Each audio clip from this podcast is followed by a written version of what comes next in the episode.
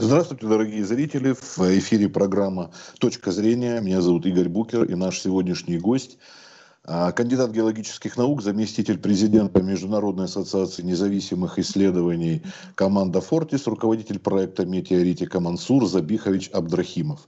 Здравствуйте, Мансур Забихович. Здравствуйте.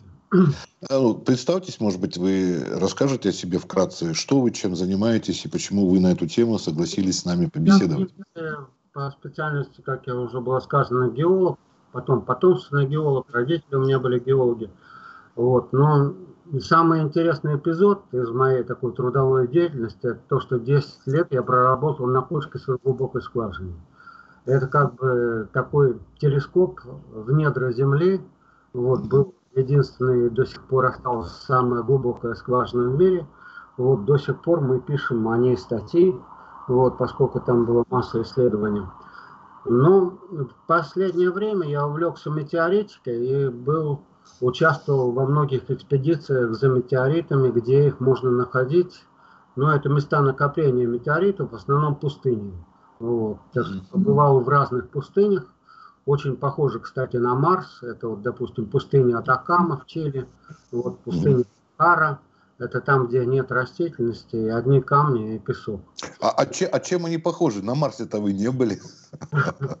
Ну вот как э, Атакама, она очень близка тем, что породы совершенно также выжженные, имеют красноватый цвет и абсолютно отсутствует какая-либо растительность.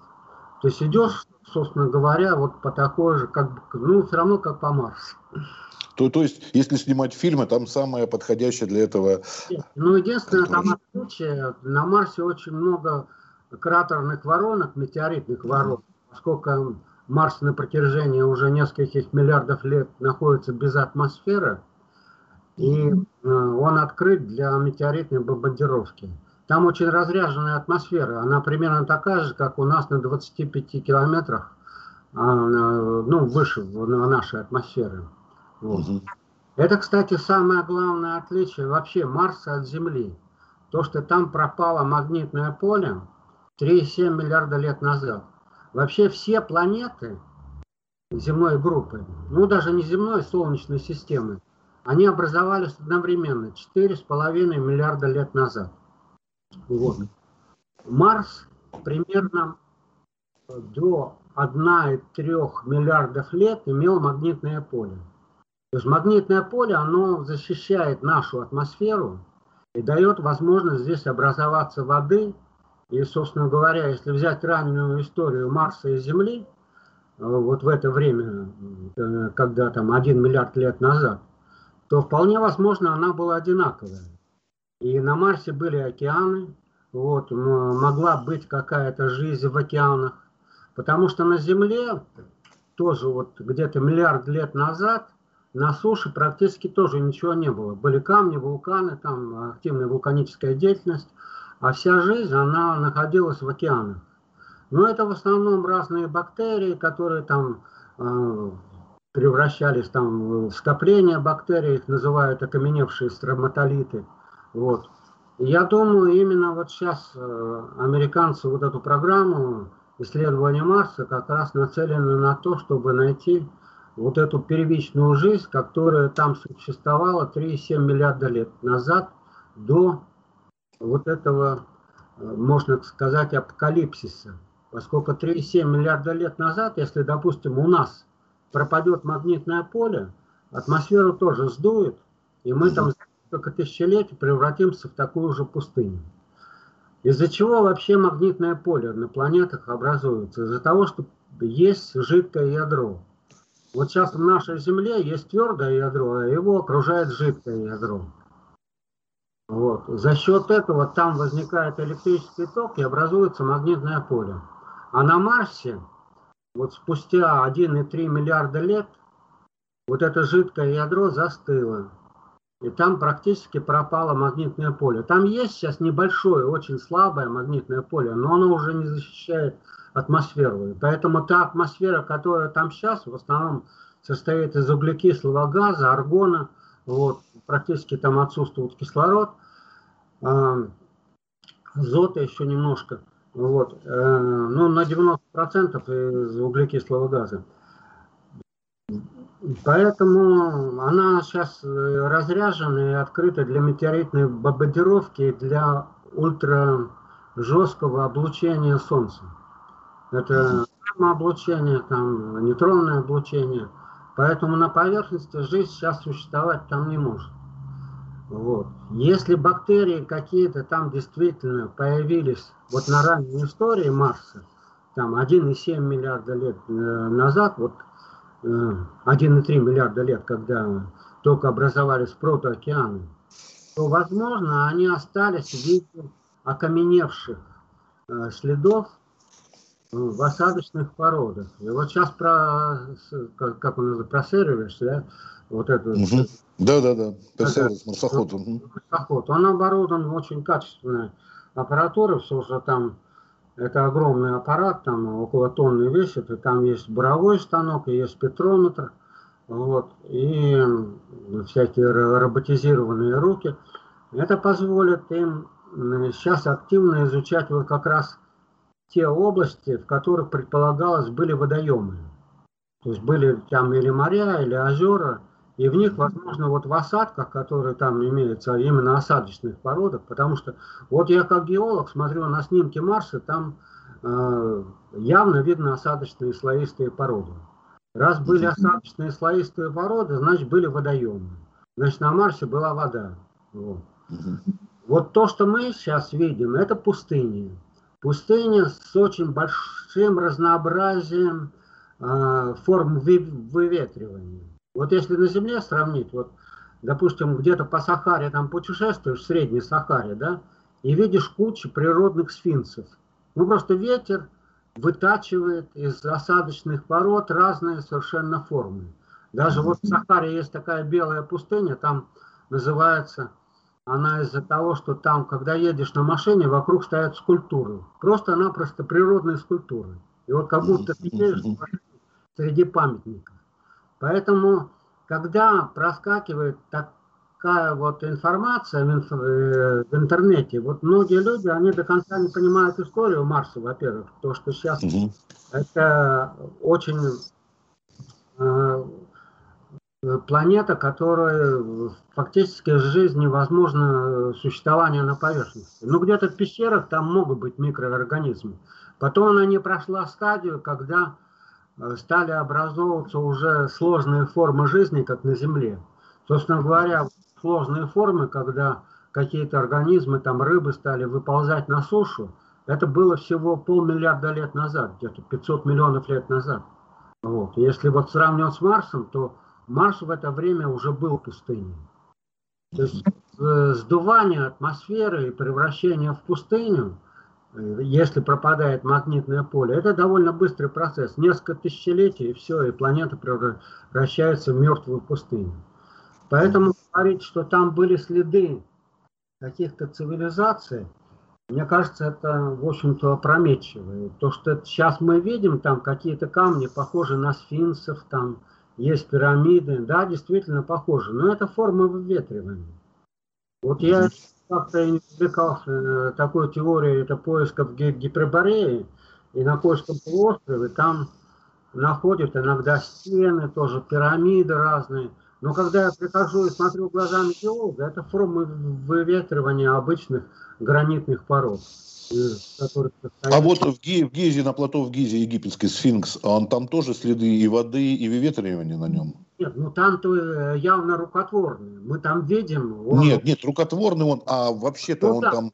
Следы выветривания есть. Да. Ну, там, в принципе, у него немножко разбито лицо, да, там отсутствует нос, вот, ну, говорят, или там э, землетрясение было, или Наполеон там выстрелил из пушек, неизвестно. Но да. все равно остальные формы-то остались. Да, да, понятно. Потому что вот, там... вот когда идешь в саму пустыню, там полно природных объектов, которые издалека напоминают вот или животное, вот, или какое-то рукотворное создание. Подходишь ближе, вот, смотришь, что это форма просто выветривания. Потому что природа, она, вот ветер и там э, другие процессы, вот, которые связаны с атмосферой, они создают самые различные формы. Вот. Но потом, когда могла там существовать цивилизация? На протяжении, вот когда Марс был пустыней, а он был на протяжении 3,7 миллиардов лет пустыни, уже был пустыней. Когда она могла? Или туда прилетали, допустим, ну какие-то инопланетяне, и там оставили свои, ну там были тогда бы следы уже высокотехнологичных каких-то станций, да. Вот сейчас на Луне там нашли наш спутник, э, не спутник, а луноход, который там мы оставили в 60 каком-то году. Вот. Но он там лежит себе спокойно, его, в принципе, при хорошем разрешении, когда вот японцы стали, запустили спутник с хорошим разрешением в э, видеокамер, и там нашли по этим самым снимкам вот наш луноход, который в 67 году его туда запустили. Да? Поэтому если бы на Марсе что-то было, вот, то это ли была высокотехнологическая форма, то есть мы бы там космический корабль нашли. Может, американцы и наткнулись на космический корабль, мы этого не знаем. Но они это тогда бы не показали. Да? А если они показали, потом, когда я смотрю, допустим, марсианский свинц, обычно уфологи, они начинают приближать. То есть, в принципе, все марсоходы сейчас американские обладают хорошим разрешением. Но это, допустим, камень, который мы видим где-то там далеко, вот, и уфолог его начинает увеличивать, и он начинает расплывчатый. Если бы там было что-то интересное, я думаю, они бы подъехали и уже сняли его хорошо. Вот. Ну и судя вот по тем, которые я смотрел, я всегда смотрю марсианские снимки, мне это очень интересно. Вот то, что появляется в интернете, всегда просматриваю, в том числе вот, э, вот эти уфологические снимки, которые предполагают, что следы вот каких-то цивилизаций. Но мне кажется, это все же форма вета, не игра теней. Ну, я не собираюсь разрушать такое романтическое да, настроение, что там были каналы, были какие-то постройки марсиан древних. До, до вас уже это разрушили. А вот скажите, пожалуйста, Мансур Забихович, не так давно китайцы посылали луноход свой, чтобы грунт взять лунный. А вот что касается марсианского грунта, тут что-то вам известно, как геологу? Ну, марсианский грунт там тоже очень сильно покрыт пылью. Это в основном, поскольку было пустыня, вот, там в атмосфере даже присутствует большой процент пыли. Там где-то процентов 5-10 э, железистой пыли. Это железистые окислы, и поэтому атмосфера, она тоже красноватая. Поэтому вот когда там едет марсоход или приземляется, там хорошо видны следы. То есть где-то толщина грунта, а грунт, поскольку полевой, ну, несколько сантиметров, да, вот. Он поменьше, чем на Луне, вот, но все равно он присутствует. Ну, песок просто там присутствует в виде такого вот. А вот э, если говорить там о каких-то гумидных почвах, как, которые у нас на Земле, то это, естественно, там отсутствует, потому что они состоят из органики.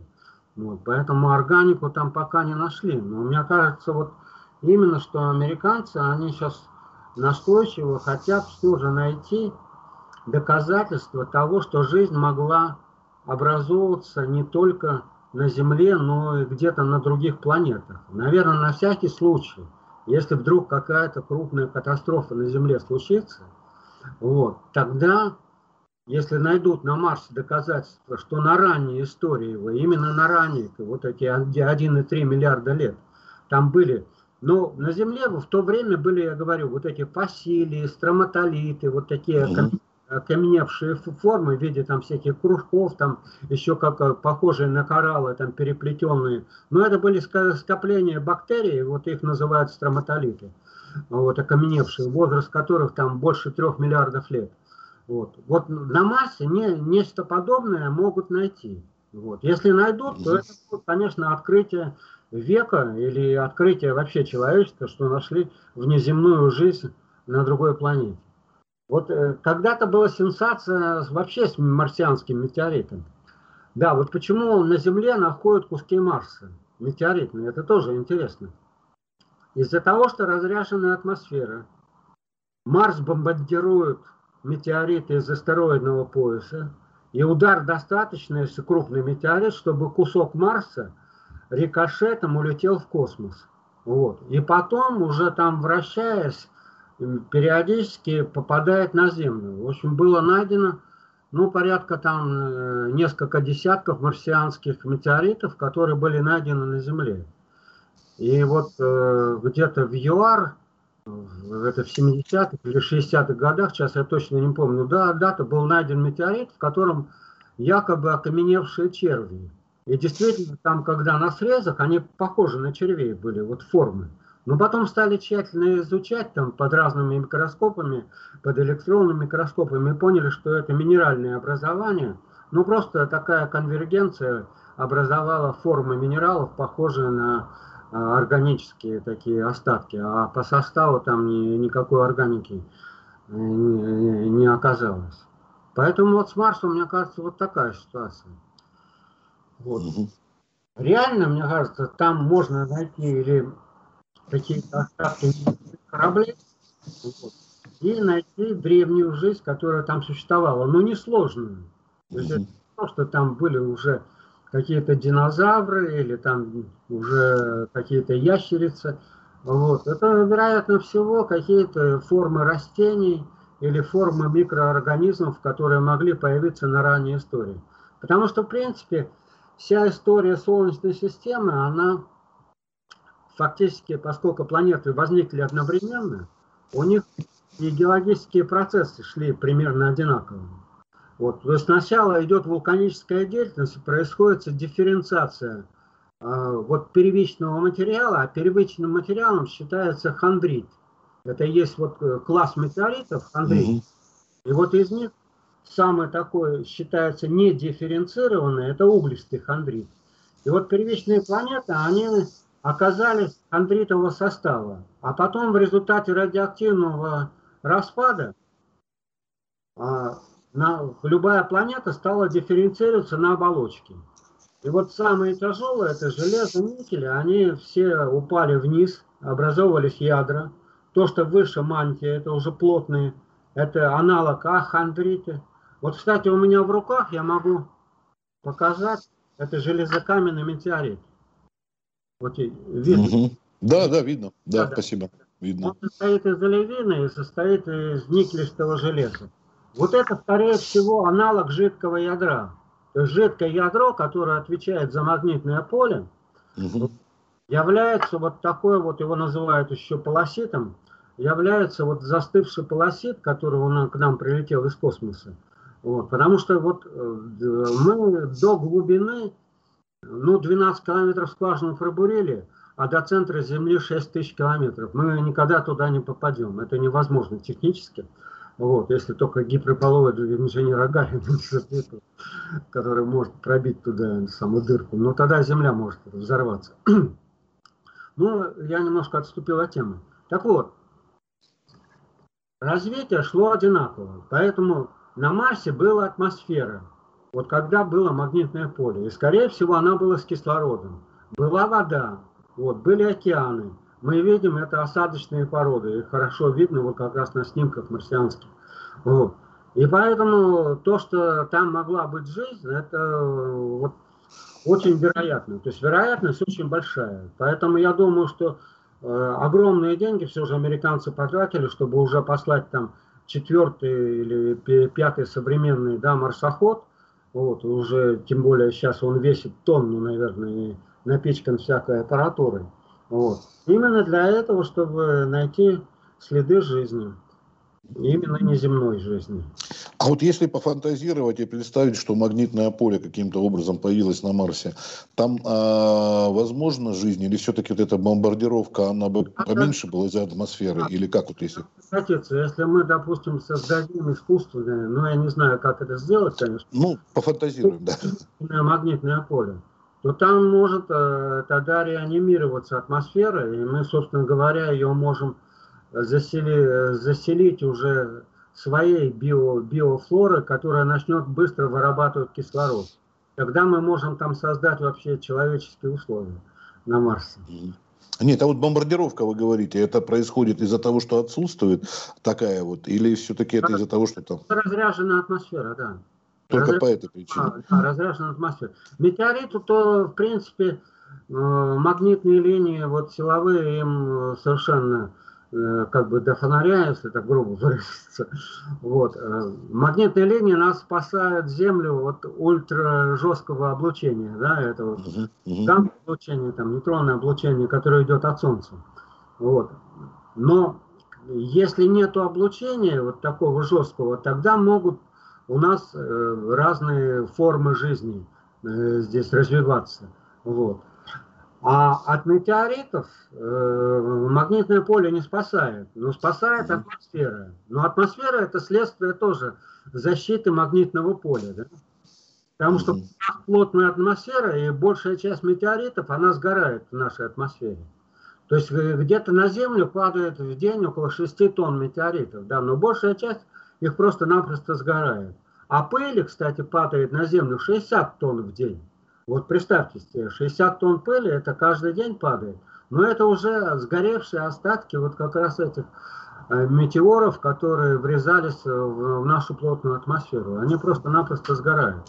А на Марсе ничего не сгорает, поэтому он весь испещрен такими кратерами. Если мы смотрим снимки, там кругом э, мы видим круглые кратеры ударные, которые там образовались. Но были, наверное, там еще грандиозные катастрофы. Может, из-за них магнитное поле пропало. На самом деле это никто не знает, из-за чего так рано пропало магнитное поле. То есть оно просто существовало всего полтора миллиарда лет, и вот это внешнее жидкое ядро там застыло.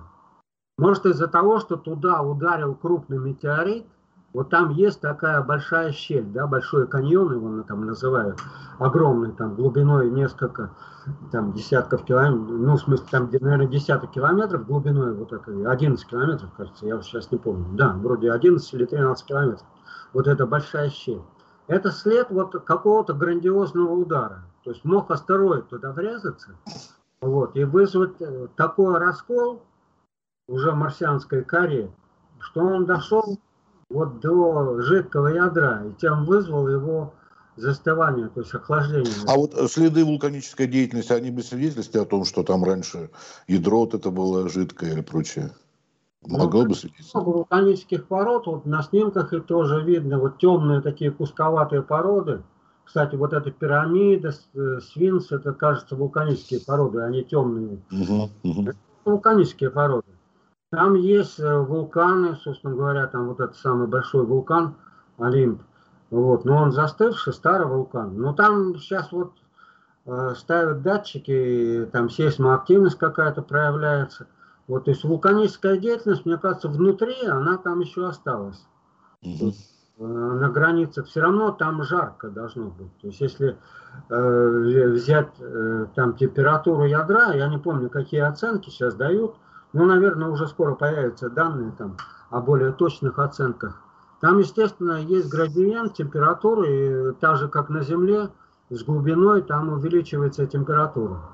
Вот, поэтому там идет еще, то есть Марс еще в какой-то мере живой, там еще идет радиоактивный распад, распад, и там, возможно, идет плавление пород, оно существует, и вулканическая деятельность на Марсе еще она, возможно, есть. Вот. Хорошо, понятно. Значит, э, пока мы не ждем чудес, ждем, что нам привезет этот марсоход американский. Наши, кстати, не знаете, специалисты собираются что-то предпринимать? Отношусь к уфологам, которые верят, что вот, ну, где-то существуют города, там, да, другие инопланетные. Дело в том, что вот э, насчет вот всяких НЛО, да, которые здесь появляются. Угу. У меня последнее время вот представление о том, что они не из других планет, они из параллельных просто, из параллельных пространств. Вот очень интересно, вы, наверное, слышали о таком гребенник, э, который создал как бы гравиаль, гравиаль, гравель-лед. Вот. И техника молодежи, она опубликовала там в 70-х годах, как он поднимается на этом гравелете. Вот. Но он там интересно сам по себе нарисовал принцип действия этого гравелета.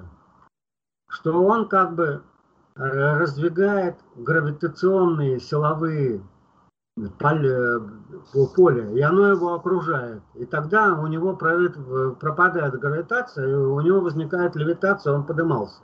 И он там описывает свой полет, что он полетел над городом, очень боялся, что его там заметит, там где-то соседний город, он летел с большой скоростью, вот, поскольку он летел в межгравитационных линий. Ну, говорит, те, кто видели его внизу, он не совсем там его кто-то видел, они видели его в виде светящегося шара. Потому что он летел как бы на границе двух параллельных.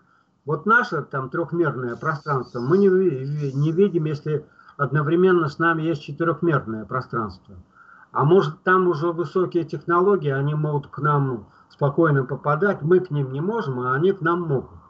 Поэтому вот э, мне кажется, это более вероятно, что мы сталкиваемся, если вот э, с разными НЛО, которые, ну, как говорят, там инопланетяне находятся, это вовсе не инопланетяне, они просто из других параллельных э, вселенных к нам попадают.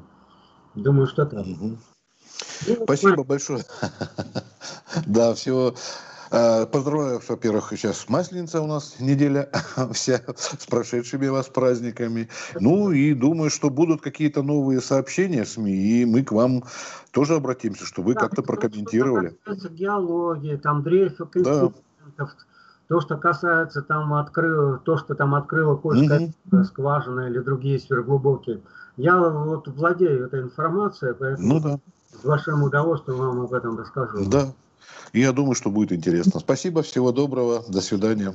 До свидания.